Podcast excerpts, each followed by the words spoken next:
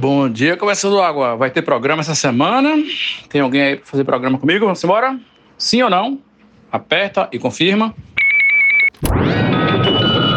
Ah, quarta-feira. Bom dia para você. Quarta-feira, né?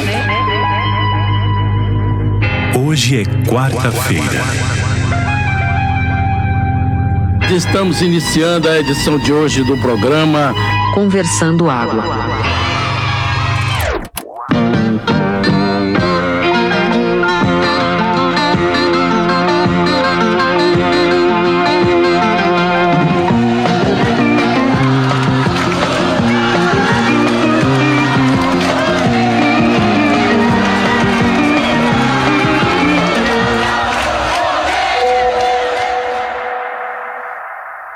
Dia, Começando Água. Eu estou aqui na rua para relatar um problema. Vocês não confiem no Google Maps, porque a torre é legal, mas ela tem um problema, porque você não é incapaz de achar. Acho que vocês têm problema nas graças, talvez, essa, esses lugares assim, né?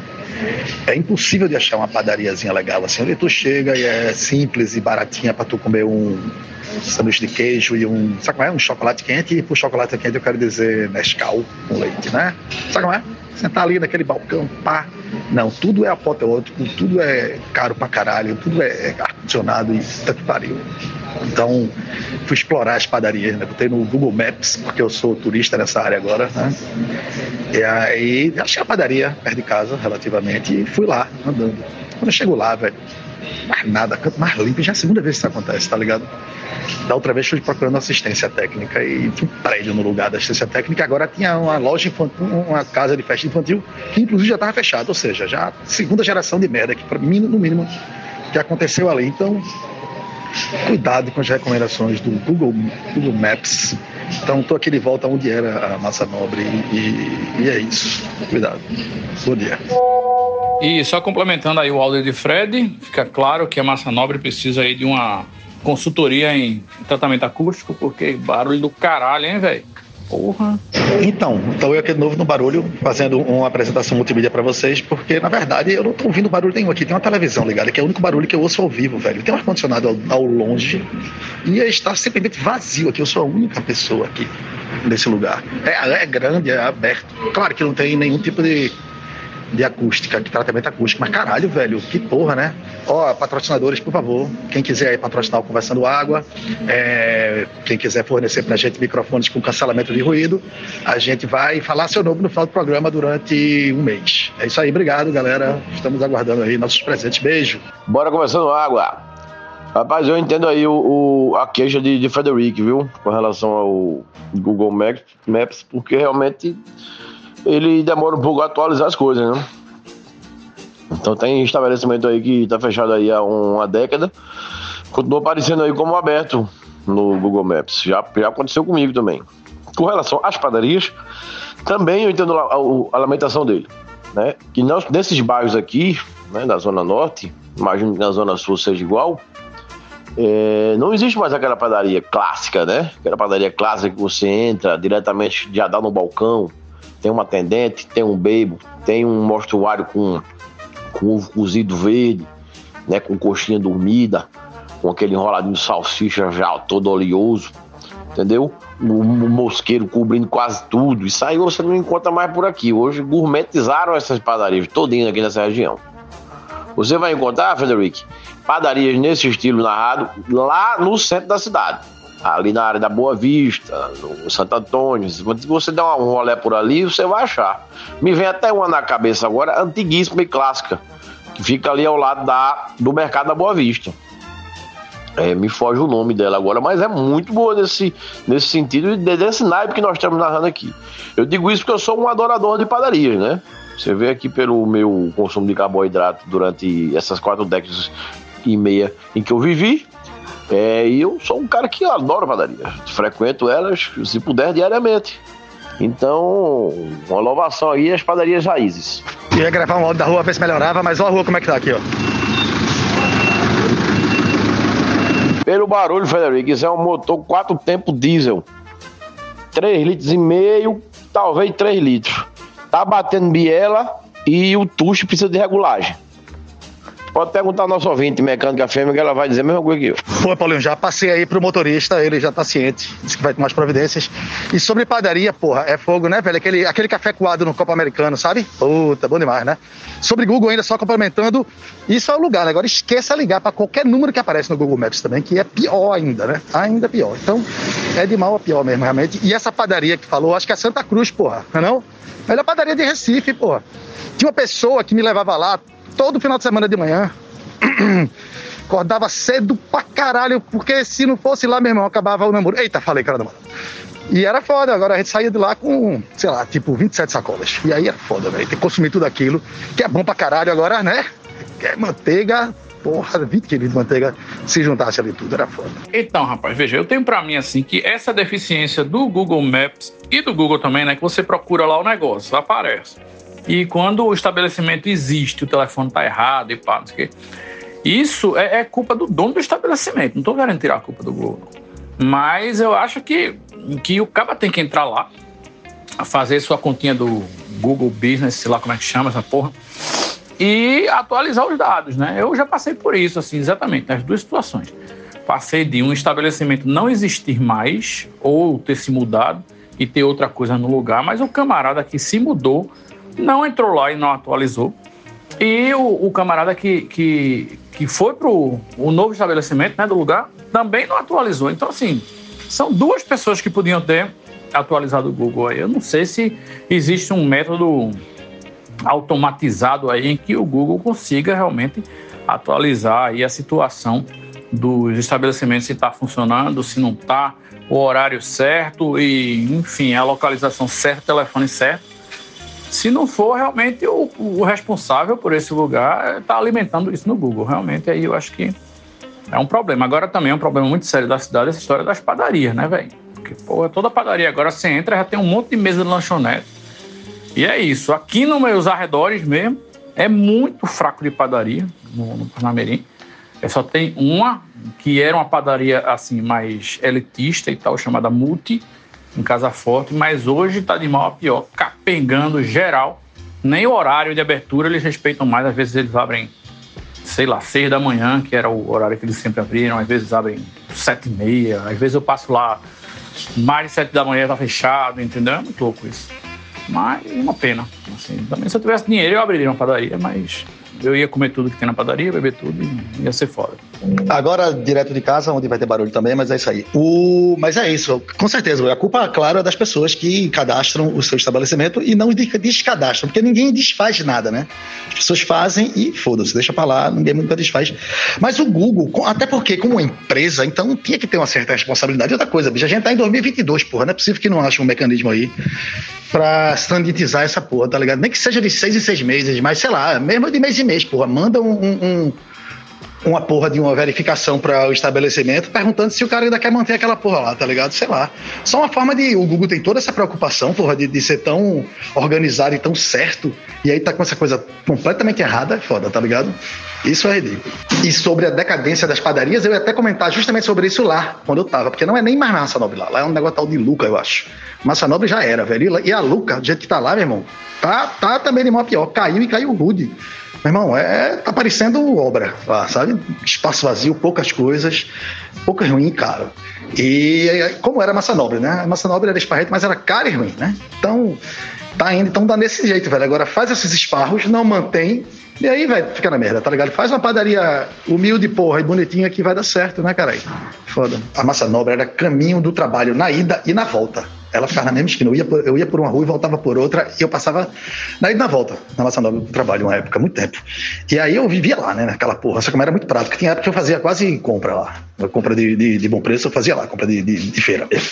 E aí era foda. Então, meu irmão, eu não falava com ninguém, porque eu sou bicho mato, né, não sei o quê. Mas aí, meu irmão, teve um dia que eu tava pagando minha conta e a menina do caixa, ela fez assim. é, Boa noite, seu Fred. Até amanhã. Aí o caralho, velho, essa menina me deu boa noite. Ela sabe que eu me chamo Fred e ela sabe que eu vou voltar amanhã. Caralho, aí foi. Eu vi que eu tava indo demais naquela porra. Pois eu sou um grande defensor da Multi, da nossa padaria Multi aqui de Panamirim, apesar dela de fato ter tá no momento de decadência. né? E ser cara, uma padaria cara. Mas tem um, um, uns, uns pães na chapa lá, tem um pãozinho na chapa com mortadela, queijo de manteiga, que eu acho que vale a pena a caminhada até ela. E com relação a fazer amizade em padaria, Fred, eu sou um especialista, eu sou uma pessoa que simula intimidade, né? Já vou batendo papo, já pergunto como é que tá a família, como é que estão as crianças, não sei nem se tem criança não envolvida, mas já vou. Inclusive, alguns, alguns atendentes da, da multa acabaram virando meus clientes. Não contra ela, que me parece que ela paga direitinho lá quando o pessoal sai. Mas contra outros estabelecimentos que eles trabalharam anterior ou posteriormente, acabaram ficando meu, meu cliente, meus parceiros aí. Fiquei. Bem, eu já fui da night pesada, já tive banda, na minha vida era um virote atrás do outro. Mas, ao contrário de pessoas desse grupo aqui, quando os primeiros raios da manhã despontavam, eu não tinha disposição para continuar bebendo e seguir para o Empório Sertanejo ou para o Mercado da Madalena, uma vez ou outra somente, mas quando amanhecia, o que meu corpo pedia eram as mini coxinhas da Multi. Isso aí no começo dos anos 2000, fim dos anos 90, né, que realmente era o destaque da padaria, eram as mini coxinhas. E eles faziam uma fornada muito cedo. Assim, tipo, eu me recordo de várias várias ocasiões chegar na multa na hora que tá abrindo, assim, tipo, seis da manhã, né? De virote, claro. E chegar lá, comer aí umas 10 mini coxinhas, 10 mini pães de queijo, tomar uma Coca-Cola com café e seguir para casa feliz para dormir com a sensação de dever cumprido. É, levei alegria e diversão para as pessoas na noite e me alimentei de forma adequada. É isso aí. Viva a Multi! Pelos tempos saudosos, mas realmente está muito decadente a parada. Tem dia que não tem nem pão francês, véio, é foda. Não, e realmente aquelas coxinhas do da Multi, as pequenininhas, meu Deus do céu, é um manjar do de Satan. Porque é uma delícia, delícia, delícia. Ainda são, viu? Ainda estão muito boas. E eu ainda queria deixar até uma dica aqui para a comunidade científica, para eles fazerem um estudo aí, para verificar, porque a pessoa, quando acorda de ressaca, tem tanta vontade de comer fritura. Pelo menos acontece comigo e com outras pessoas que também relataram esse tipo de desejo quando estão de ressaca. Eu não digo de virote, que é o seu caso que você narrou, porque eu dei pouco virote na minha vida. E quando eu dava virote, geralmente eu estava, vamos dizer assim, com apetite lá embaixo, sei que você me entende. Rapaz, eu tinha essa dos virotes também, né? Claro, né? De comer aquela gororoba na volta da balada, né? Só que meu caso às vezes era um pouco diferente, porque teve uma época que eu voltava muito a pé das baladas. Eu ia, eu ia de Uber, mas eu detesto essa porra, e eu voltava a pé. Recife é tudo muito perto, né, velho? Então, no caminho de casa, você parava numa, numa, Vila Torre, ou numa padaria, ou num lugar desse, e eu comprava um sanduba para chegar em casa e dar uma mordida. Só que, velho, eu não tava às vezes com tanta fome assim, então eu dava aquele mordidão, né? Comia uma, uma parte, mas deixava na geladeira e ia dormir. Meu irmão, no outro dia eu acordava com aquela ressaca do caralho, tá ligado? Irmão, chegava na geladeira com aquele desespero na, na, na alma que eu abria, velho. Tava lá, porra, um, de metade, 75% de um Vila Torre, saca? Irmão, era como se Jesus descesse pra minha geladeira e fizesse. Ah, sabe como é? e eu me ajoelhava e eu rezava uma prece para o meu eu bêbado, velho, que aquele cara era bom. Hoje dia era o filho da puta, mas na época ele era foda, velho. Então o, o melhor do Virote para mim era isso, assim, era os presentes culinários que meu eu bêbado deixava pro meu sóbrio de ressaca no dia seguinte. E agora para mudar um pouco de assunto, como já faz uma semana que eu não falo mal do ser humano aqui no podcast, então Tá lendo agora um estudo que fizeram onde colocaram dois cachorros numa máquina de ressonância magnética para estudar o comportamento deles vendo uns filmes. É, o que por si só já é uma, um, um, feito inacreditável, né? Colocar dois cachorros acordados e alertas dentro de uma máquina de ressonância, assistindo calmamente um filminho por 30 minutos. Incrível. Mas aí, então, era um filme de ações de pessoas e cachorros e gatos e, e vários tipos de bicho e várias coisas, ações e objetos. E aí colocaram dois humanos para assistir o mesmo filme também, né? E aí o que é que descobriram por enquanto? Claro que é um estudo preliminar, primeira vez, dois cachorros, mas aponta para o caso de que parece de que os cachorros eles são muito mais suscetíveis a ações e não a objetos. O, o, o, o que pegou né, com mais coerência nas diversas entre os dois cachorros e as diversas vezes que elas tiram o filme a coerência maior foi entre as ações realizadas nos vídeos.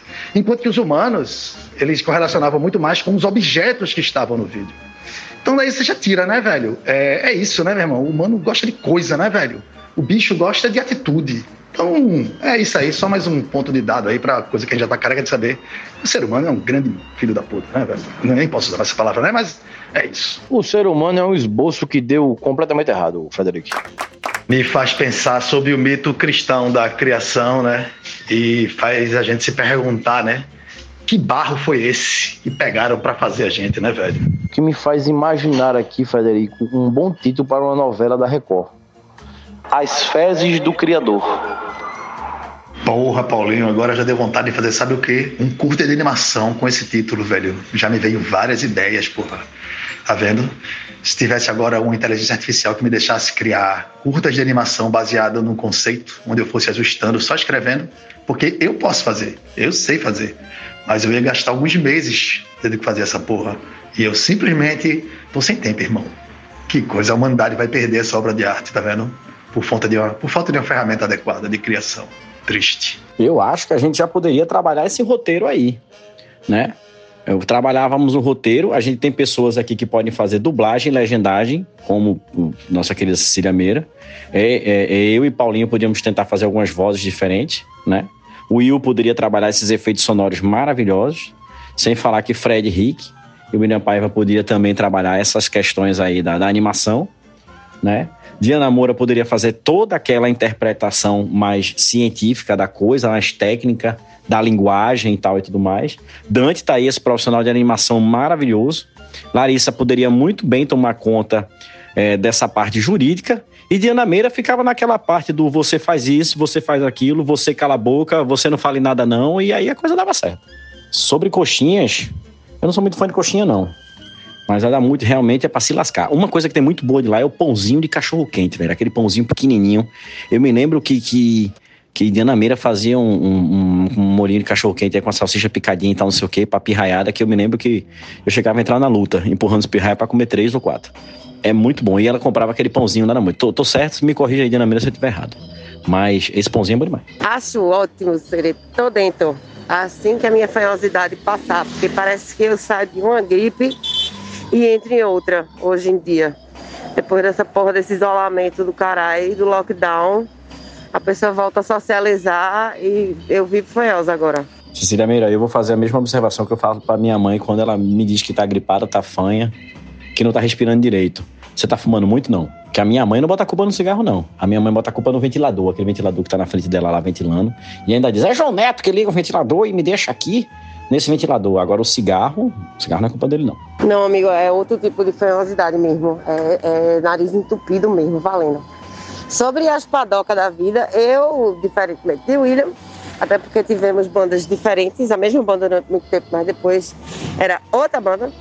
Eu era da galera que emendava no virote para o episódio sertanejo e imediatamente depois para a praia, comer caranguejo. Então não tinha essa doideira da coxinha pela manhã, não, mas a tal da coxinha da Multi, velho, se acabou de sair do forno, é a melhor mini coxinha da cidade, velho, na minha opinião. Concordo aí com vocês nesse quesito. Como eu já não tô com muito tempo, que eu tô meio lascado aqui com algumas coisas, eu vou fazer metralhadora de assuntos, respondendo alguns e colocando os outros também. É, eu fui um felizardo na minha vida de chegar de madrugada, como vocês sabem também, eu participei dessa vida da night aí, com, trabalhando com produção de banda, é, várias vezes com os amigos músicos que tem aqui, com Cecília, com Will, entre outras bandas que faziam parte da- das produtoras daqui de Recife, que a gente trabalhou. E eu fui, assim, de ter madrugadas realmente varadas. Eu me lembro da gente gostar muito de ir pro fiteiro, tínhamos até um esquema é, já com de chegar por lá e tinha umas garrafas térmicas de caldinho que já ficava separado e alguns chopps já pagos, que eram servidos pelo vigia, porque a porta já estava fechada já. Entre outras situações, quando eu caía no Sandubão, eu tinha a felicidade, quando eu morava na Rua do Futuro, na casa da minha mãe, de ter a Maxi Burger e, de um lado e a Come Come do outro, né? Aí é realmente a felicidade dobrada para um cidadão que gosta de hambúrguer como eu gosto. Na madrugada, então, nem se fala. Aí eu tinha essa felicidade. Não procurava por padarias, porque tinha certeza que, no pior das hipóteses, a Max Burger estava lá me esperando. E sobre a gordura, bicho, é só você pensar no, no Full English Breakfast. É o quê? Tá ligado? Que é assim. Que na verdade os irlandeses, os escoceses, a galera todo dia lá come. é, que é um grande fry-up, que diz, né? Que é fritura, fritura, fritura e gordura até umas horas. Pra tudo. Porque a galera bebe só o cão, acorda no dia seguinte, então fica do perigo perigo, né, velho? Precisando ser relambuzado para tentar voltar à vida. Então essa necessidade aí de, de frituras e óleo é algo que já é historicamente comprovado, como vocês bem sabem. E é, eu, na verdade, não, não, não sou muito fã, não. Só por motivos de. Eu nunca fui muito fã de tomar café da manhã. Aí eu preferia seguir para um caranguejinho mesmo. Mas também eu sou muito secona pro caranguejo igual amor, então não sou referência. E tem também a velha máxima da ressaca, né? Que, bom, eu não, não posso comprovar porque eu não tenho ressaca. É, que é a pessoa acordou fudido, rebate com outra cervejinha e fica mão na hora. Já ouvi, já ouvi falar disso aí. Talvez eu não tivesse ressaca porque eu não parasse de beber nessa época, no passado distante, né? assim, ia direto pra praia e pronto. Não, é, de fato, Cecília, é aquela máxima, né? Para evitar a ressaca, mantenha-se bêbado. Isso aí funcionou durante algum tempo comigo. Mas depois que a esteatose hepática começou a cantar Hilari, Hilari, Hilari, o, o, o, aí eu dei uma debreada. Em Empório Sertanejo eu cheguei muito depois de, desses virotes aí, chegar lá de manhã. Mas ir pra praia não, velho. Pra praia eu não conseguia não. Se fosse, se fosse pra dormir lá. Com aquele ventinho de praia batendo em mim, eu ia dormir rápido. No Empório eu fui. Então, inclusive, na minha última saída jovem, que eu comentei aqui sobre o Visque, Disque, Visque, ali perto da casa de Will, terminou, eu, eu, terminou lá, eu ainda fui pro Empório Sertanejo, porque tava um povo rasgado pela juventude naquele dia. E o Empório continua a mesma coisa. A mesma coisa. Agora a carnezinha de sol tava o pipoco. Eu queria mudar de assunto, puxar para um outro assunto que já deve ter acontecido com certeza com vocês. Eu saí de casa apressado, menino na bicicleta, passando para baixo, e aí subindo numa calçada ou outra pra, na volta para ir treinar ainda de manhã. Passa por um galho ou outro que dá uma, a folhinha dá uma esfregadinha em mim, mas eu vou passando. Eu só sei que dessas esfregadinhas, velho, fica uma daquelas formiguinhas que é meio marronzinha, que ela é mais espichadinha. Meu irmão, a doida deu um uma picada aqui no meu pescoço. Que tá um catombe, que não é brincadeira não. Aí eu vim aqui perguntar pra vocês, porque esse é um assunto muito relevante. Porra que tem essas formiguinhas que bota pra lascar assim na gente, daquele tamanho, porra? E bota pra quebrar que sobe um catombe desse aqui, hein? Aí, meu amigo Cereja, você deu a sorte ou o azar de trombar com uma formiga guerreira, né? Porque você sabe que a sociedade no formigueiro, ela é separada por castas. Obviamente, lá no topo está a rainha a única grande fêmea, a única que pare dentro do formigueiro. E a única que também tem asas, é a alada, geralmente ela, ela tem asas. Então ela fica colocando os ovos, as operárias ficam cuidando da parte interna do, do, do formigueiro, pegando as lavas, colocando elas no, no lugar correto, é um ambiente mais úmido no interior do formigueiro, né? ficam tomando de conta geralmente das comidas que as guerreiras trazem, os machos guerreiros geralmente, né? é, vão para o campo de batalha atrás da, da alimentação e ficam lá na batalha, né? Você deu vazado de passar e encarar uma bichinha dessa aí. Ela foi lá e né, ferroou você porque você passou no caminho dela. Simplesmente por isso, não foi nada pessoal. E aí, quando ferrou, a depender do tipo de formiga, né? Tem formiga de fogo, tem formiga de coqueiro, tem formiga de pá, tem formiga de coisa e tal, tem, tem um monte de formiga. Aí você pegou uma que tem um ferrãozinho mais violento passe uma pomadinha antialérgica e melhora. Isso aí nada demais, não. Não precisa você chegar a procurar uma UPA, ligar pro SAMU, pode ficar tranquilo. Rapaz, de formiga mordedora, para mim a melhor que tem é aquela trinca cunhão. Que é sensacional, né? Ela tem duas espadas ninja na, na, na frente dela, assim, sacam? É duas katanas. E aí, se você botar ela perto do ouvido, você ouve ela fazer assim, ó, tac, tac, tac, tac, que é ela batendo as porra das espadinhas, sabe? Irmão, se aquilo pega e se pega no, no proverbial, então, puta que velho, meu irmão, sai fora, velho. Eu achei uma falta de educação, Paulinho, porque no momento que, que ela me picou, eu tinha acabado de tirar só ela da folha para levar para um sensacional passeio de bicicleta. Mas aí ela não curtiu, me deu uma picada e gerou numa morte, né? Porque eu tive que arrancar ela do meu pescoço e não deve ter dado bom para ela, não. Rapaz, pior foi uma vez que eu fui no mercado comprar café e aí veio a formiguinha e subiu no meu pé. E, e, isso já aconteceu contigo quando tu foi no mercado comprar um umbu? Rapaz, felizmente não, porque eu não gosto de umbu. Mas teve uma vez que eu fui no mercado comprar um tênis. Ei, meu irmão, eu tô assistindo aquele que saiu agora no, no Premiere Vídeos e pá, do Senhor dos Anéis, o tal do, dos Anéis de Poder e pá. Aí, aquela história que às vezes eu não entendo muito bem do, dos elfos, e aí os homens, e aí tá beleza, daqui a pouco tem uma parada aí com Saruman e tal. Aí uma estrela no céu, aí tá porra, vai ter guerra de novo, eita caralho, eita caralho, aquele negócio. Mas não é isso que eu comentar, não. O que eu ia comentar é os orcs, velho. Meu irmão deram uma melhorada nos orcs. Melhorada que eu digo na maquiagem e tal, não sei o quê, por bicho ficar tenebroso mesmo. Meu irmão tá cada lá para ir pra Pangu, que não é brincadeira, não. Uma laúça feia da porra mesmo, bicho. Tô de cara com os orcs. E parece que eles não estão mais aquele tipo molenga, não. Lembra, lembra de Changeman, velho? Que tinha aqueles soldados Hitler, né? Que era um bando de fofa bosta da porra. Os caras não batiam em ninguém, não fazia merda nenhuma. Eu tinha essa impressão com os orcs, assim. Agora não, nesse daqui os bichos estão bom de porrada. Não tá aquela coisinha fácil mais não. Cerejo, você aí está resvalando em uma das minhas mais sólidas teorias sobre cinematografia, que é a teoria do inimigo numeroso, e que diz que quanto mais numeroso o inimigo na tela, mais idiota ele é. Eu elaborei essa teoria assistindo a Star Wars, todos sabem, que tem milhões de bilhões de Stormtroopers, todos armados, podem entrar todos eles de uma vez para atirar num alvo só, eles não vão conseguir. Eles tradicionalmente atiram para cima, para baixo, para o lado, atiram em si próprios, mas eles jamais acertam o alvo. Porque se os Stormtroopers fossem eficientes, né, a história acabava logo ali.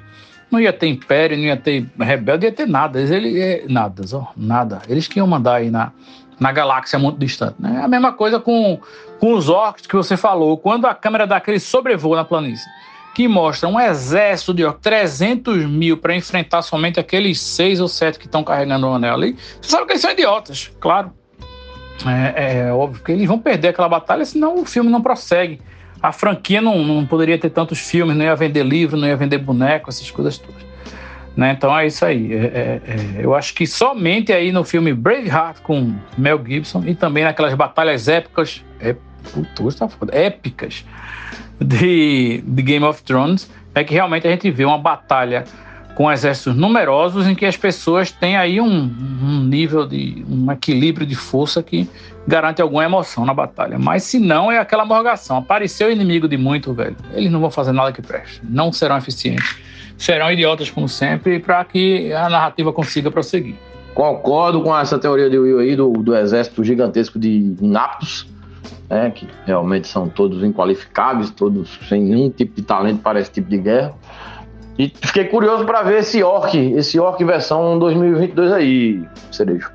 Agora, o que eu não concordo, quero deixar aqui meu, meu, minha nota de protesto, é fazer essas coisas digitais aí, entendeu? Que aí tira os orcs, tira o emprego da galera, dos figurantes aí. Imagina quantos empregos não, não gerou aí Peter Jackson no, com seu Senhor dos Anéis. Com aqueles orcs, né? Que vários e vários orcs naquelas fantasias tenebrosas de orcs. Aí não, pega faz um orc todo digital, todo no computador. Porra, dá dinheiro pro programador, mas fica o figurante lá sem ter o que fazer, porra. Entendeu? Aí fica um orc com aquela cara de computadorizado. Entendeu? Sem aquela maquiagem cheia, o maquiador também perde o emprego dele. Pô, então vamos, vamos rever isso aí, né? É a máquina tomando conta de tudo. Eu sei que eu fico repetindo aqui esse discurso contra a informatização do trabalho, né? Que eu fico parecendo o quê? Um, um Branca Leone sozinho, um exército de, de desvalidos, tentando combater essa inexorável tecnologia que vem tomando conta de tudo. Eu sei, eu sei, eu sei. Eu reconheço isso. Eu só sei que tem um personagem nessa, nessa parada nova 2022 aí dos Anéis, que eu acho que em vez de ser Hobbit agora, é pé peludo. Eu só, eu, toda vez que aparece a legenda, eu só leio Papai Papudo, velho. Não sei o que, é que tem, não. Acho que é formação das letras que se misturam e dá Papai Papudo. Porra, Cerejo. Curiosamente, também no universo de Senhor dos Anéis tinha um negócio que eu sempre, sempre li errado. Quando eu era bem novinho, tipo uns 11 anos assim, eu jogava um videogame do Aragorn. Era um joguinho lá do Aragorn que tinha bem simplesinho, bem divertido. Parando para pensar, provavelmente o jogo era bem ruim, mas eu nunca vou jogar de novo, então as minhas memórias dele sempre serão boas. E o título do Aragorn é Passo Largo, né? Porque ele é um viajante e tal. E aí na legenda sempre tinha lá, Passo Largo, Passo Largo, Passo Largo. E eu, com 11 anos, lia sempre Passogro. E eu ficava tipo, ele é sogro de quem? Eu joguei o jogo inteiro sem perceber que era passo largo. E aí, muitos anos depois, quando eu fui ler os livros, eu vi passo largo e tudo na minha vida fez sentido. Ah, pô, mas eu sou assim até hoje. Tem certas palavras que eu leio, eu sei que é uma coisa, mas meu cérebro processa diferente. É o tipo, sei lá, pedido. A palavra pedido, toda vez que eu leio, eu leio peido. Aí no aplicativo aparece seu pedido está a caminho. Aí a primeira vez que eu leio é sempre seu peido está a caminho. Tinha uma, uma marca de roupa, ainda tem, né, chamada Iodice, que eu só leio idiotice. né? E muitas e muitas outras palavras, assim, que eu quando leio, eu já entendo errado e já me lembro que eu entendo errado e compreendo certo, sabe? Bom dia, Conversando Água. Vamos começar o dia de hoje com polêmica internacional no mundo do xadrez. Já falamos aqui que hoje em dia as inteligências artificiais são capazes de ganhar de lavada de qualquer enxadrista, por melhor que ele seja. Ele pode ser russo, ele pode ser aquela menina da série, da, o Gambito da Rainha, pode ser quem for. Obviamente que a capacidade de prever possibilidades e caminhos para a partida, a inteligência artificial consegue fazer muito mais eficientemente do que o ser humano. E por isso, uh, os enxadristas hoje em dia estão treinando com, contra inteligência artificial para melhorar seus métodos, enfim, mas é obviamente proibido você fazer campeonato com inteligência artificial jogando xadrez, só com pessoas.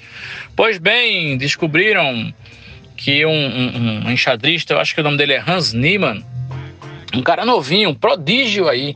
Todo mundo estava sem entender como é que ele ganhava a porra toda e surgiu do nada. E estão alegando aí que ele estava recebendo, durante a partida, informações codificadas né, de um programa de inteligência artificial.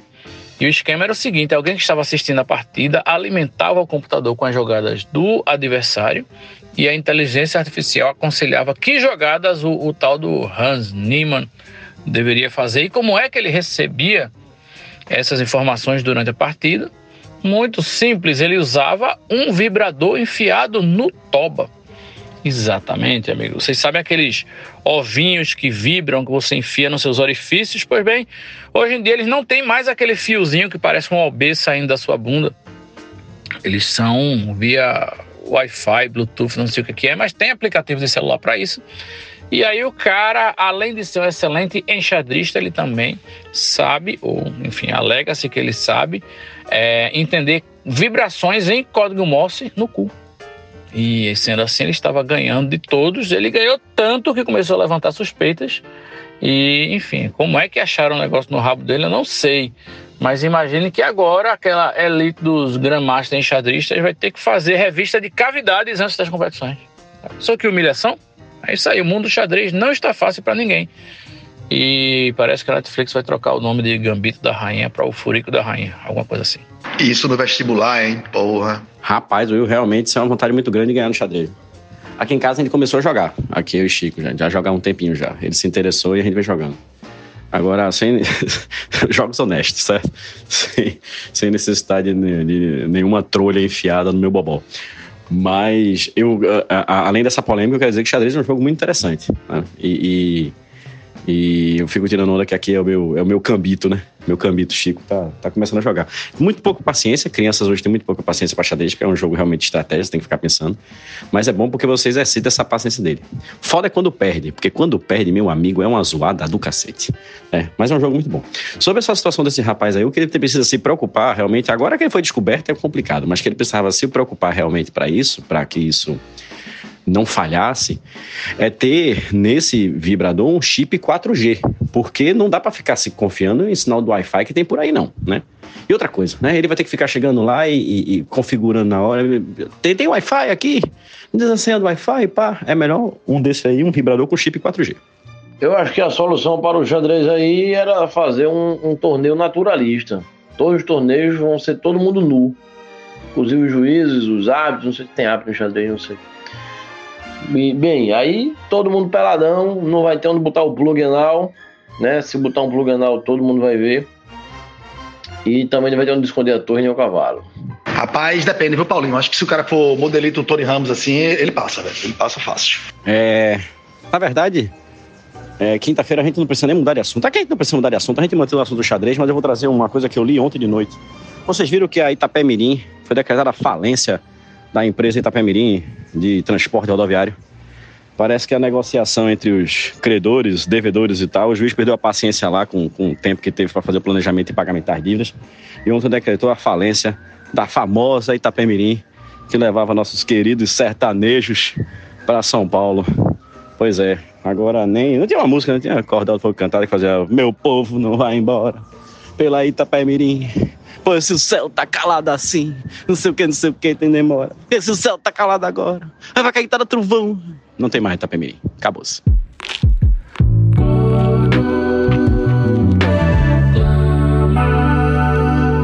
Meu povo, não vá-se embora pela Itapemirim, pois mesmo perto do fim, nosso sertão tem melhora. O céu tá calado agora, mas vai dar cada trovão de escapulitorrão, de paredão de tapera.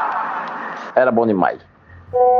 É só um, um esclarecimento, Cerejo, uma- um tecnicismo é, vaidoso de advogado. Não existe mais processo de valência, o que existe agora é um negócio chamado recuperação judicial, que é uma tremenda balela, uma tremenda utopia. Eles dizem que vão se recuperar judicialmente e vão pagar os, os credores, estabelece lá um plano de pagamento.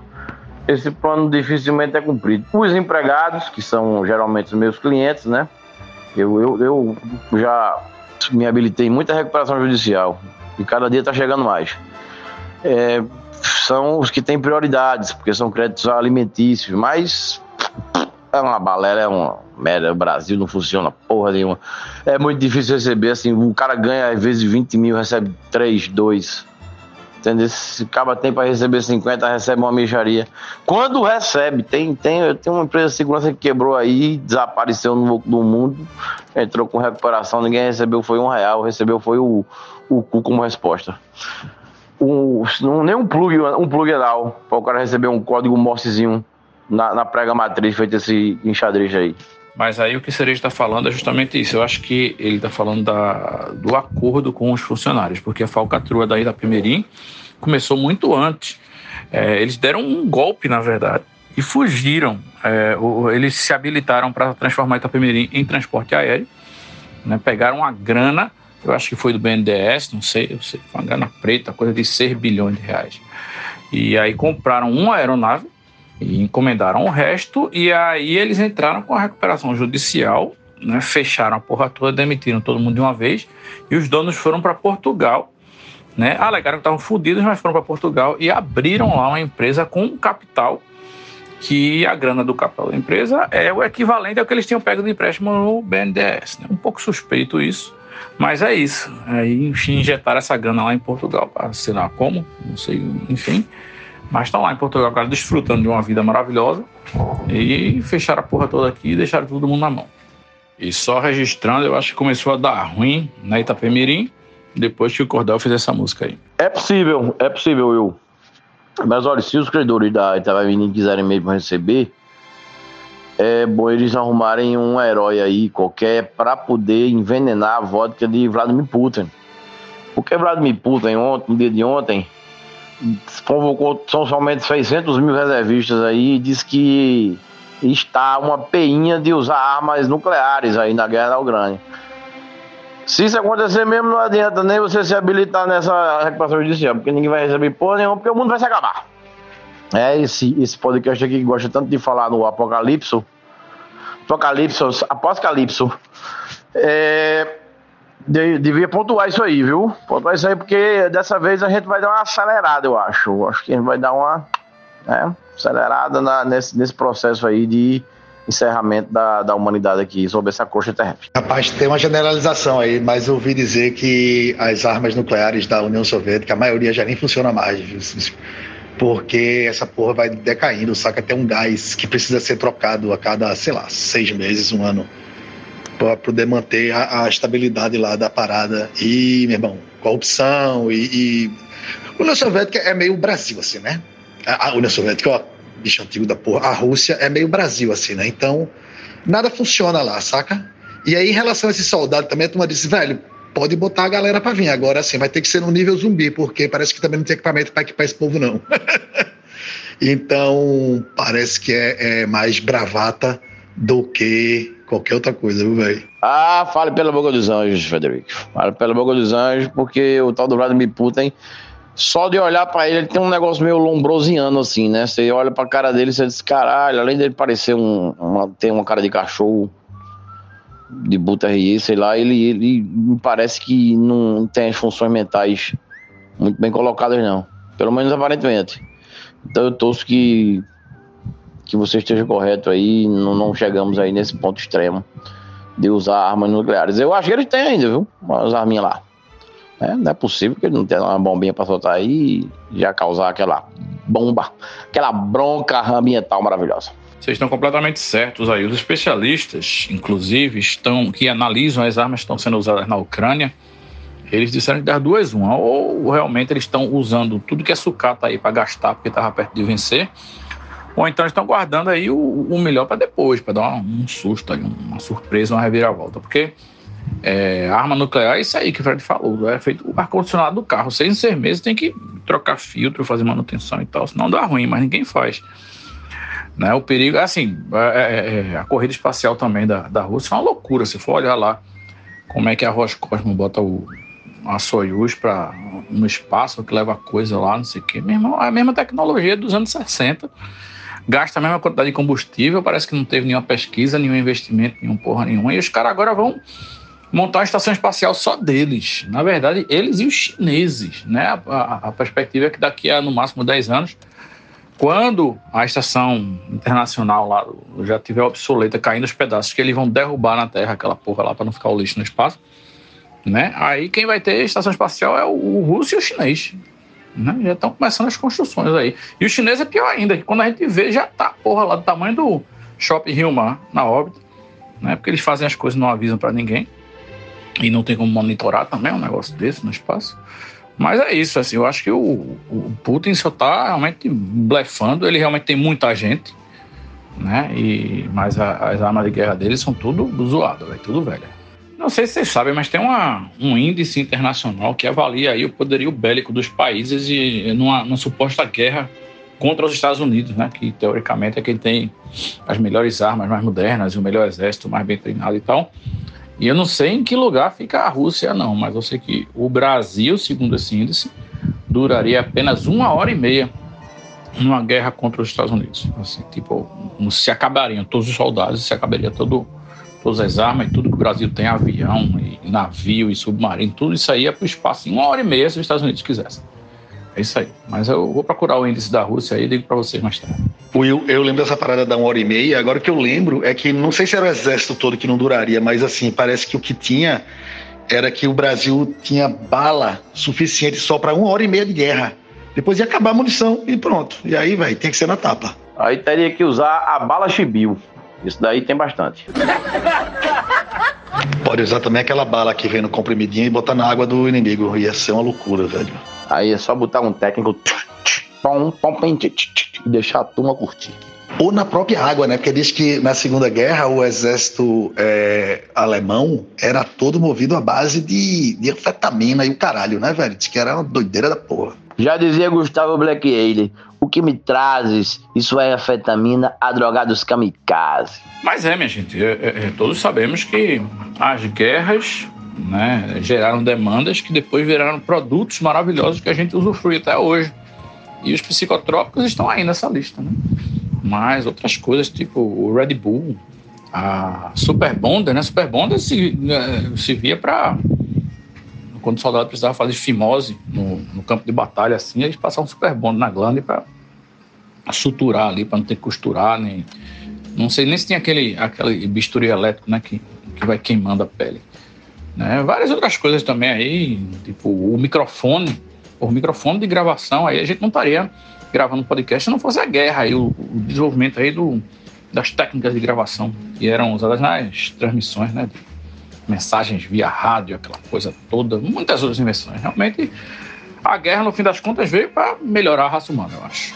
Mentira. A coisa mais incrível de invenção de guerra, para mim, é que o mesmo escroto que fez, inventou gás letal para a Alemanha na época da Segunda Guerra foi o puto que inventou é, o fertilizante, velho.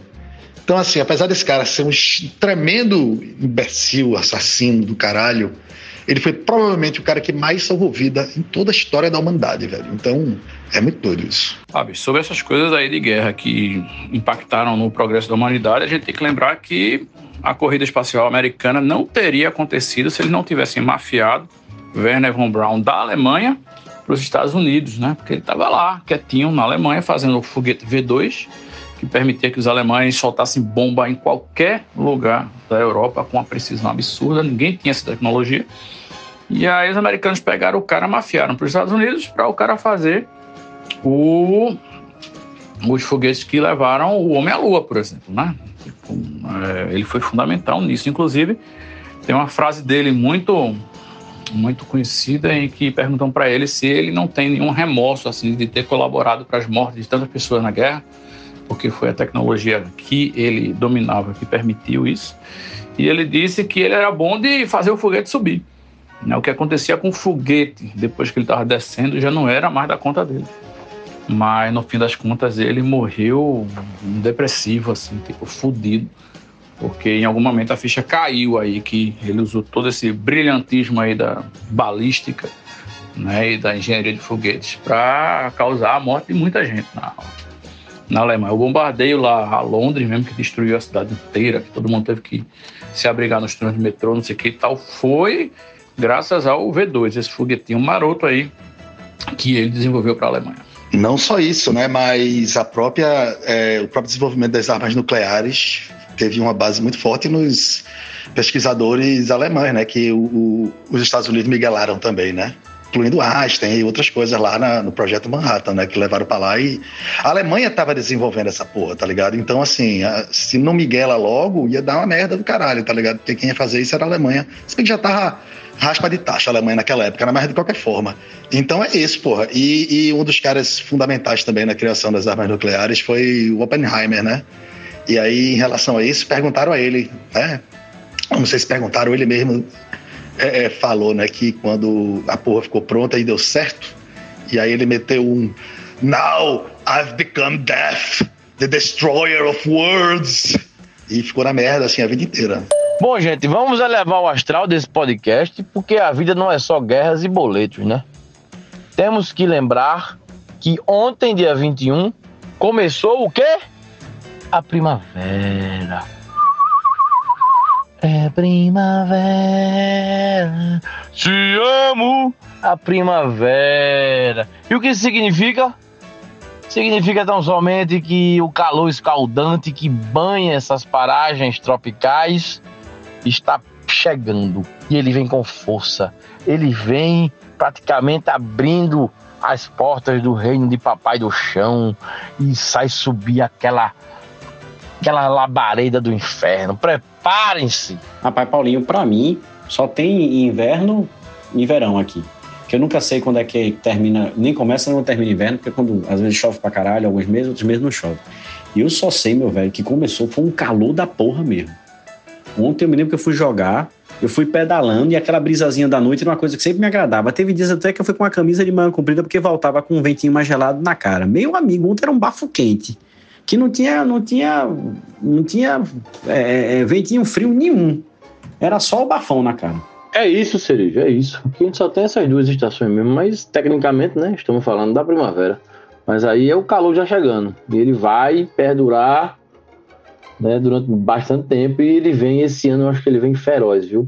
Vamos aproveitar para lançar aquele quadrinho, aquele quadrinho infantil, Lucifer, o bodinho legal.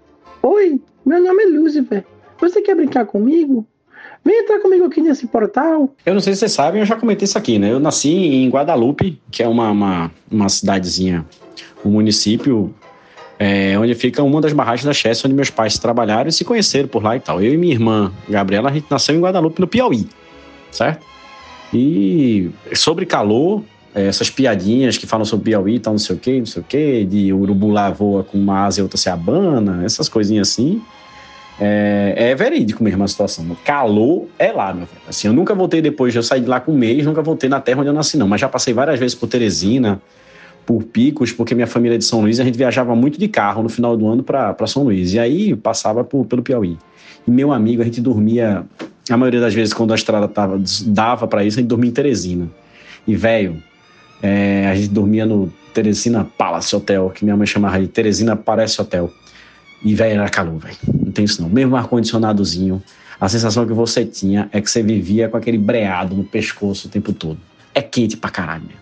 Agora, Cereja, vou dizer a você, eu acho que o, esse calor afetou sua memória aí, porque é, você, que é a pessoa das datas aqui do podcast, esqueceu que hoje é o Dia Mundial Sem Carro. Logo você, um ciclista, quanto mais, um incentivador da, da, da magrela, esqueceu uma data tão relevante feito essa.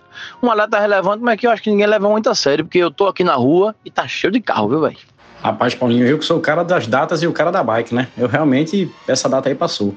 Mas eu já fiz minha homenagem hoje. Já já levei meu menino para a escola de bicicleta, já voltei, já fui treinar de bicicleta, voltei para casa de bicicleta. E não entrei no carro ainda hoje. Viu? Então eu tô fazendo a minha parte. Eu queria voltar umas casas aqui fazer um comentário do que eu me lembrei de uma coisa. A gente tava falando de Cordel do Fogo Encantado, da música lá da Itapemirim tal, não sei o quê. A do Choveu, Choveu. Eu não sei se aconteceu com vocês, vocês viram isso. Pode até ter visto, porque vocês podem estar até no, no mesmo evento que aconteceu comigo. Eu me lembro de duas vezes, uma eu me lembro muito bem onde, a outra não. Um show uma vez de Cordel do Fogo Encantado, na Rua da Moeda. Que eu me lembro que eles cantaram essa música e choveu, velho, na hora que os caras estavam cantando.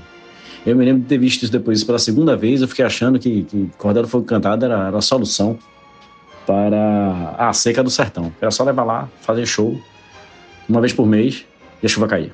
Aproveitando também para fazer propaganda do meu projeto que nunca aconteceu, meu projeto musical chamado Nando Cordel do Fogo Encantado, que é para tocar só Nando Cordel e Cordel do Fogo Encantado, que tem o desdobramento para é, Nando Cordel, Reis do Fogo Encantado, que aí incluiria nessa, nessa situação Nando Reis também. Aí tocaria Nando Cordel, Nando Reis e, e Cordel do Fogo Encantado. É um projeto que está aí, mas nunca aconteceu porque nunca tive músicos interessados. Mas a ideia tá lançada. Rapaz, Cerejo, eu me recordo de um show do, de Cordel no Marco Zero. Deles começar essa música e começar a chover exatamente no momento. Não sei se você acompanhou na Rua da Moeda com o Marco Zero, pode ter sido, gente estivesse lá no mesmo evento. Esse da Rua da Moeda eu não me recordo, mas o Marco Zero é nítido aqui na minha cabeça a lembrança, a despeito do uso de entorpecente e algo que eu devo ter feito nessa mesma noite. Eu tenho um momento Você Sabia? Você sabia que hoje, dia 22 de setembro, está se comemorando 50 anos que foi construído o primeiro computador brasileiro? É verdade, faz 50 anos. O nome dele é Pato Feio. É, foi um projeto encomendado pela Marinha na época, desenvolvido, acho que, pela Universidade de São Paulo e tal. Mas a curiosidade do momento é que eu tenho certeza que esse computador hoje está na casa de Fred e Rick. Rapaz, de pato feio na minha casa, só um, viu, velho? Esse computador é aquele que vinha com MS-DOS, é? É isso? Tem uma pergunta sincera aqui para vocês, que é a seguinte: é, vocês por acaso têm algum prazer que vocês têm vergonha aí de confessar para alguém? Vocês mantêm escondidinho dentro de vocês? Porque eu tô perguntando isso porque Estava olhando aqui as métricas do podcast e concluí que o nosso ouvinte é um ouvinte é tímido, né? um ouvinte envergonhado. Porque é, a gente tem uma, uma base fixa de ouvintes fiéis, porém essa base, essa, a média móvel não está subindo já faz mais de um ano, o que significa que o nosso ouvinte ele gosta de ouvir, gosta de vir aqui toda semana. E se você não ligou o sininho, liga o sininho ainda que aparece na tela do seu celular quando tiver programa novo, mas nosso ouvinte vem aqui, escuta nosso podcast, ou pelo menos uma parte dele, mas não conta para ninguém que escuta nosso podcast. É né? um, uma vergonha. Eu sei que tem pessoas nesse podcast aqui que vão na geladeira e despejam leite condensado direto na boca. Sei que tem gente que usa a, a ducha higiênica um tempinho a mais do, do que o necessário, porque realmente aquela aguinha geladinha é uma delícia. Então eu queria saber de vocês aí, e também dos ouvintes que quiserem mandar áudio pra gente. Vocês têm algum algum prazer aí que vocês escondem e que não contam para ninguém. É, tem até um termozinho em inglês, né? O guilty pleasures. Não sei se a pronúncia é essa, a Cecília pode corrigir depois. Mas é isso, o, guilty pleasures são os prazeres culpados ou coisa assim, porque eu sinto que nosso podcast é exatamente isso para os ouvintes. Rapaz, o Wilson é um cara movido a prazeres, né? Eu, eu curto. A minha felicidade é que eu, eu, eu, eu, tenho prazeres em situações que faz mal, porque tem muita coisa que é, só é boa porque faz mal mesmo. E eu gosto de prazeres que faz bem também, né? Que é a questão de fazer exercício para poder fazer ter aqueles prazeres que talvez leve um pedacinho lá da, da sua saúde ou sei lá o quê. Mas gosto de prazeres, de prazeres em vários formatos, é, é comigo mesmo. Rapaz, assim, olha, de prazeres envergonhados ou ocultos, né? Acho que a maioria dos meus prazeres eu até torno público, assim, claro, não todos, né? Mas uma boa parte, inclusive uns desaconselhados. Mas eu tenho um prazer meio envergonhado, uma coisa que é até misteriosa para mim mesmo. Eu tenho uma satisfação grande em assistir programas sobre antiguidades é, na TV fechada. Tipo aquele caçador de relíquia, que o cara fica tirando os móveis velhos de, um, de umas garagens abandonadas, umas coisas antigas assim. E eu não sei de onde vem a satisfação que eu tenho assistir uma bobagem dessa. É um mistério para mim. Mas eu, mas eu gosto de ver. Boto pra gravar, inclusive, boto pra gravar e fico depois fumando maconha e assistindo aquela porra e achando massa. Umas besteiras do caralho. Eu acho, inclusive, que é esse o tipo de sentimento que a, que a maioria dos nossos ouvintes tem. Que eles devem ouvir assim e dizer: Porra, tem uma certa satisfação estranha em ouvir essa galera conversando de bobagem. Mas não sei porquê, mas vou falar nada pra ninguém. Pô, aí, né? Completamente hedonista, eu, né? Porque é isso, né, velho? Agora sim, não posso dizer qual é o meu prazer secreto, porque se eu disser, ele deixa de ser secreto. E aí sai do tema, porque o, o tema é prazer secreto. Então, é meio um paradoxo isso. Então, infelizmente, vocês vão ter que ficar sem saber quais são meus prazeres secretos, que são muitos classificados em, em né, um dicionário. Mas é isso, é isso. Então, o importante é exercer e buscar e manter secreto, porque senão deixa de ser prazer secreto, não é isso? É isso aí, vamos agora de participação da pessoa ouvinte com um recadinho aí para vocês. Participação da pessoa ouvinte. A pessoa ouvinte vem aqui prestar um depoimento e fazer uma convocatória. Eu estava conversando com outros amigos e a gente tá achando que tem muito mais carro com bandeirinha do Brasil do que com bandeirinha de, de Lula, do PT, né? Aí a gente chegou à conclusão que as pessoas estão com medo, estão receosas de serem agredidas. É, e aí eu digo, não, então eu vou, eu vou botar a bandeirinha no meu carro, né? E aí é, essa bandeirinha foi arrancada duas vezes é, duas vezes que eu deixei o carro estacionado em estacionamentos é, supostamente seguros, né? Um com um segurança olhando e o, o, outro aqui no, no empresarial do Rio Mar com câmera com tudo. Arrancaram a bandeirinha duas vezes. Eu já comprei outra bandeirinha. E uma vez passou um cara de moto e me xingou de ladrão. É, e aí, assim, o que é que a gente faz? A gente fica com medo e não bota as bandeirinhas. E aí eu vim aqui convocar o, o pessoal do Conversando Água que anda de carro a colocar bandeirinhas no seu carro também. Não se acovardem. Vamos bandeirar. Bem, eu não coloquei nada do PT, coloquei adesivo aqui do, do da, minha, da minha liderança local. Eu vou pedir licença para dizer, Ivan Moraes, candidato a deputada estadual 50-100, Carol Vigorino, deputada federal 50-50. Mas do PT não coloquei, até porque minha esposa pediu, porque eu ando muito com as crianças e tá fazendo medo mesmo, velho. Teve um episódio aí de um, um, uma varanda que tava com a, com a bandeira vermelha do PT, foi alvejada por balas aqui em Casa Amarela essa semana. Então a galera tá louca. Inclusive no dia da eleição, por favor, todo mundo tomando todos os cuidados possíveis, porque vai ser babilônico. Mas é isso, e tem muita matéria, inclusive eu vi muita entrevista sobre o voto envergonhado e amedrontado no PT. Porque do outro lado estão esses fascínoras, essa galera desequilibrada, doente e, e violenta, né? E monstruosa. É uma coisa que tem que ter cuidado mesmo, infelizmente. Mas não quer dizer que a gente vá deixar de fazer o que é o, que é o correto, que é ir lá e acunhar 13 com força e apertar o verde. Apertar o verde eu entendo.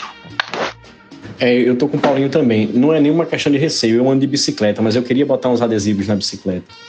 Mas como na maioria das vezes é, eu tô com o Chico e tal, eu tenho um certo receio sim. É, a gente sempre fica eu e ele quando a gente passa por algum carro, ou vê que alguém está com adesivo de Lula, ou então de algum apoiador, a gente toca a buzininha, faz um L.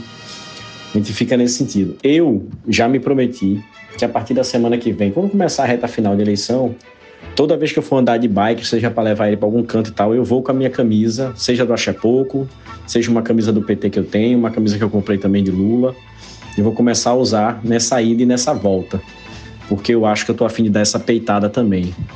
Mas eu até queria solicitar aqui aos meus companheiros e deixar também que os companheiros deixem aqui as dicas de onde achar material de campanha, porque eu também vou votar no mesmo deputado federal e estadual de, de Paulinho Gordo. E queria ter material de campanha para colar na minha bike mesmo, para botar no meu carro e tal. porque é, queria fazer uma, uma. começar a fazer realmente essa, essa bandeirada aí, como disse o nosso querido ouvinte, mas de alguma forma mostrar que em quem a gente vota apoia Lula e que a gente tá junto e vai apertar 13 e vai confirmar pra se fuder. Mas eu tô nessa. A partir da semana que vem eu começo já a botar a bandeira na rua e a camisa no peito. Pra mostrar que a gente tem orgulho dessa porra. E que a gente vai mudar esse país e que esse bando de fascista vai sair daí e a gente não vai ter que ficar mais aguentando essa porra, não. Pô, Cerejo, fogo em saber dessa nossa irmandade de voltas aí, viu? Vou lhe passar agora o contato do pessoal lá do PSOL, nosso querido pessoal que tá com um material de campanha maravilhoso aí para você usar nessa reta final, que é importantíssimo. Infelizmente tenho que discordar de Bruno Cerejo aí, porque a gente não vai se ver livre dessa galera fascistoide que saiu do armário. A gente pode até se livrar de Bolsonaro, mas o bolsonarismo chegou para ficar. Né? Se livrar de Bolsonaro é só o começo. A gente vai ter aí que ter argumentos fortes e paciência para tentar empurrar esse povo nojento de volta para o esgoto de onde eles saíram. Porque é exatamente isso. Eu acho que a única vantagem da bandeirinha do Brasil é sinalizar que dentro daquele carro tem um grandíssimo de um escroto ou de uma escrota que a gente deve, no mínimo, hostilizar com todas as forças. Outra coisa que eu queria pontuar é essa, essa é apropriação da, da, da bandeira do Brasil né, e da camisa da seleção.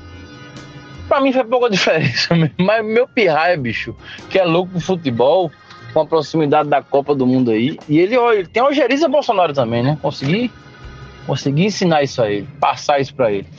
Aí ele tá puto, porque ele só vai, eu vou ter que usar, vou usar a camisa da seleção. Eu digo, não, vou comprar a azul pra você. Eu tenho uma preta que é muito bonita. Infelizmente se apropriaram, mas devagarzinho a gente vai retomando isso. Concordo com o Will também, que não vai desaparecer não. Mas com a vitória de Lula, a gente vai empurrando essa, essa poeira, essa desgraça para volta para embaixo, pelo menos para se esconder novamente, para ficarem envergonhados. Sobre o recadinho aí da ouvinte, o meu carro é vermelho e meu carro anterior também era vermelho. E não coloquei nenhuma indicação de que sou um rapaz de esquerda, justamente porque quem tem cu tem medo, né? Eu acho aí que o, os bolsonaristas estão realmente se achando legitimados a fazer o que querem, né? dar porrada, atirar, danificar o patrimônio alheio.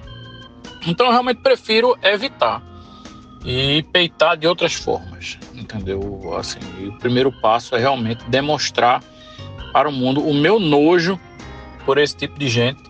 E o meu nojo atinge níveis. Cada dia ele atinge níveis piores. Porra, eu tô vendo parente fazendo, perdendo tempo fazendo post para exaltar a beleza da primeira dama no funeral da rainha. Isso sim é que é o fundo do poço, minha gente. Parente de, é, pedindo para Nossa Senhora abençoar Bolsonaro. Caralho, se Nossa Senhora existisse, ela ia mandar um raio no meio do cu daquele filho de uma puta, que também não pode chamar filho da puta, mas enfim. Vocês estão entendendo, né?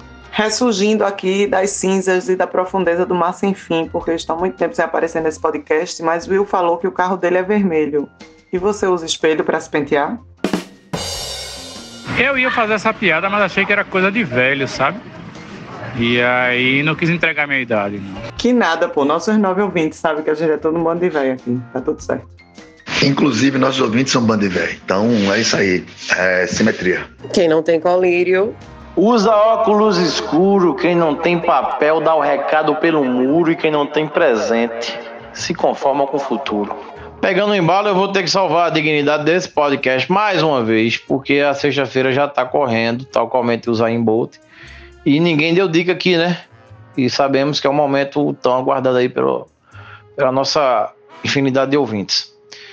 E eu vou dar uma dica de um documentário, um show e documentário que eu vi no Netflix sobre o nosso, a nossa banda querida Creedence Clearwater Revival. O nome do, do é um documentário, começa contando a história da banda, mas pega é, parte do mote do show que eles fizeram em Londres em 1970, no The Royal Albert Hall.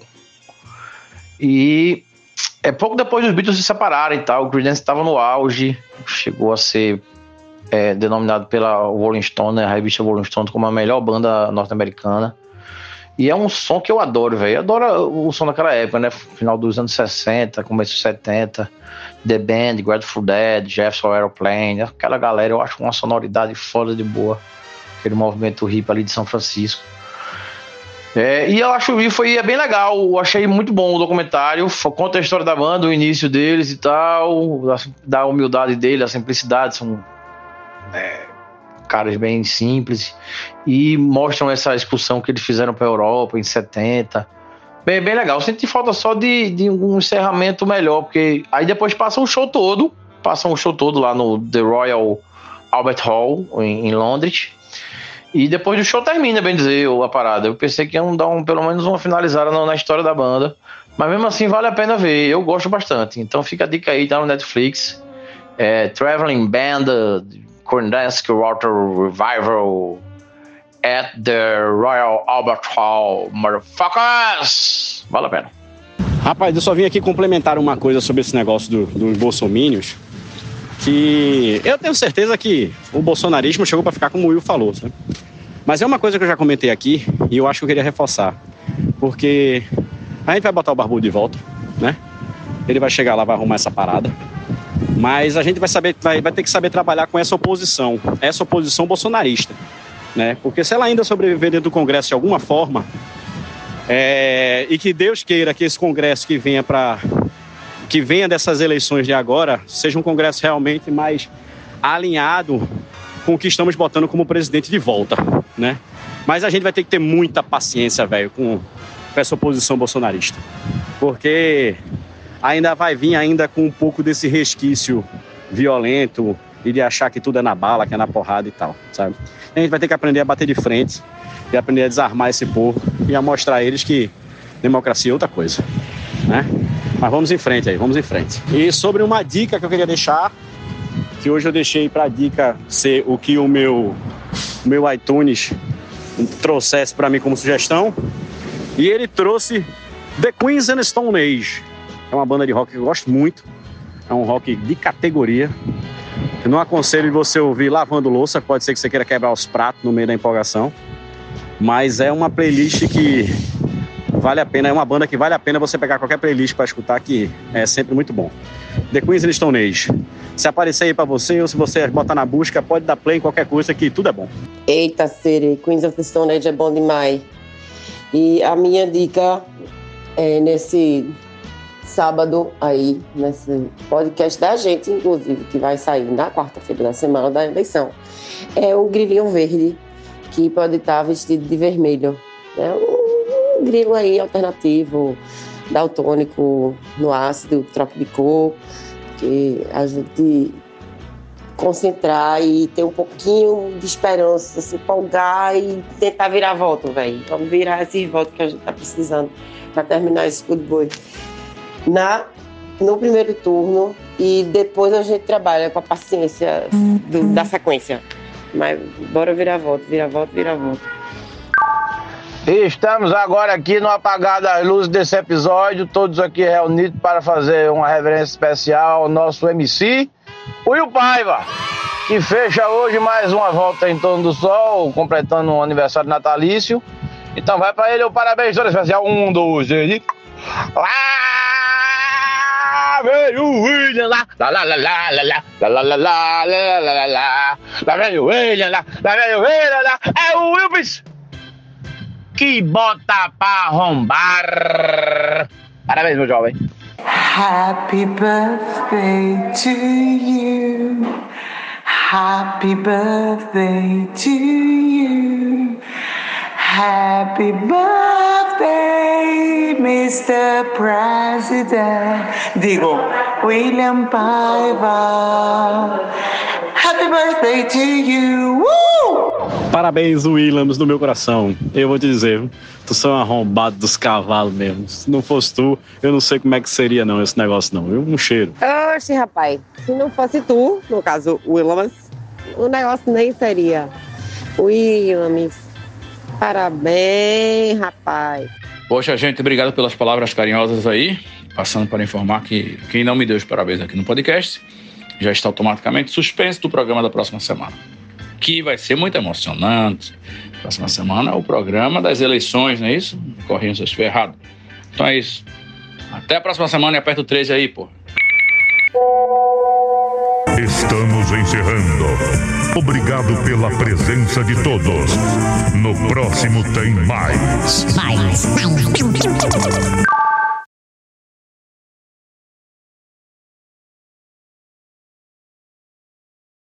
Rapaz, antes desse episódio acabar, eu queria dizer que o mundo não para de me surpreender. Agora mesmo eu fui no Bom Preço de Casa Amarela e tinha um cidadão na frente dele entregando santinhos com a cara do Biluliro lá. Aí eu fiquei impressionado porque foi a primeira vez que eu vi santinhos com a foto do demônio estampado nele.